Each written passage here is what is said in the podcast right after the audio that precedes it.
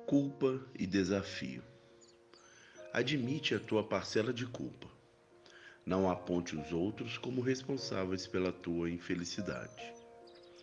Mesmo tendo razão, não acuses nem alardeis as faltas alheias. A rigor, ninguém erra porque queira. Supera os teus possíveis traumas, absolvendo aqueles que não puderam oferecer-te mais todos nos movimentamos dentro de certos limites. Ninguém consegue, sem esforço de autossuperação, dar mais do que recebeu. A compreensão pode suprir muitas deficiências psicológicas. Não te cobres em excesso e aprende a ser indulgente.